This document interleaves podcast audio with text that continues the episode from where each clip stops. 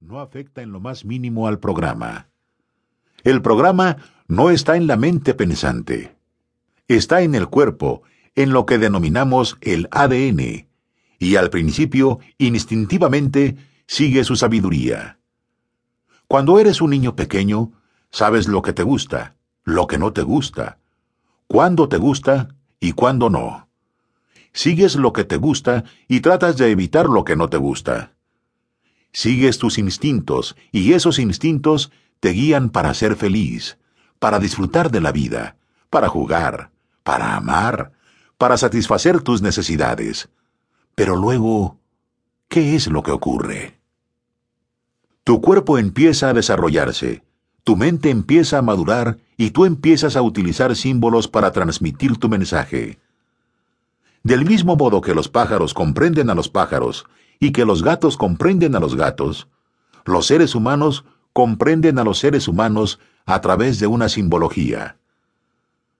Si nacieras en una isla y vivieras solo, quizá tardarías diez años, pero darías un nombre a todas las cosas que vieras y utilizarías ese lenguaje para comunicar un mensaje, aunque solo estuviera destinado a ti mismo. ¿Por qué harías algo así? Bien, es fácil de entender, y no es porque los seres humanos seamos tan inteligentes. Es porque estamos programados para crear un lenguaje, para inventar una simbología completa destinada a nosotros mismos. Como sabes, en todo el mundo los seres humanos hablan y escriben en miles de lenguas distintas. Los seres humanos han inventado todo tipo de símbolos no solo para comunicarse con otros seres humanos, sino, aún más importante, para comunicarnos con nosotros mismos. Los símbolos pueden ser sonidos que emitimos al hablar, movimientos que hacemos, o la escritura manual y otros signos de naturaleza gráfica.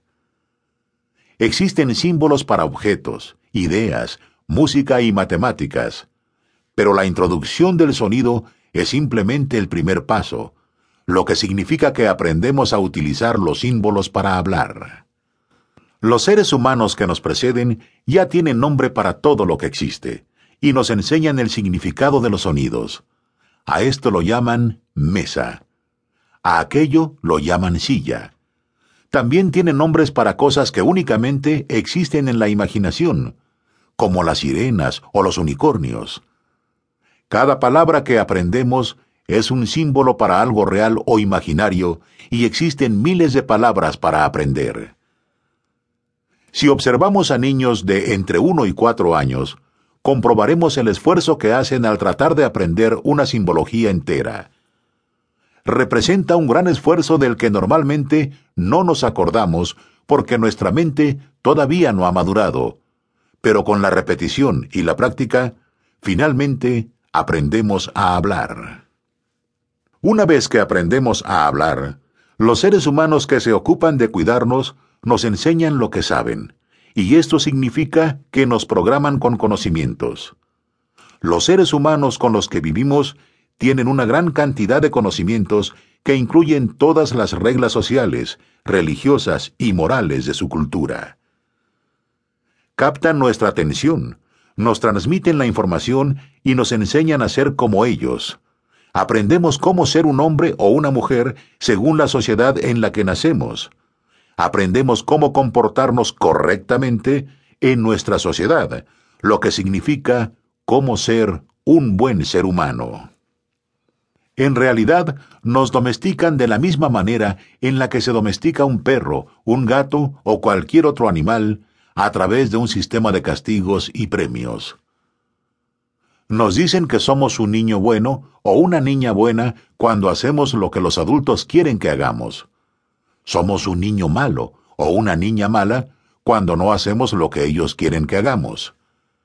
En ocasiones recibimos un castigo sin haber sido malos y en otras somos premiados sin haber sido buenos.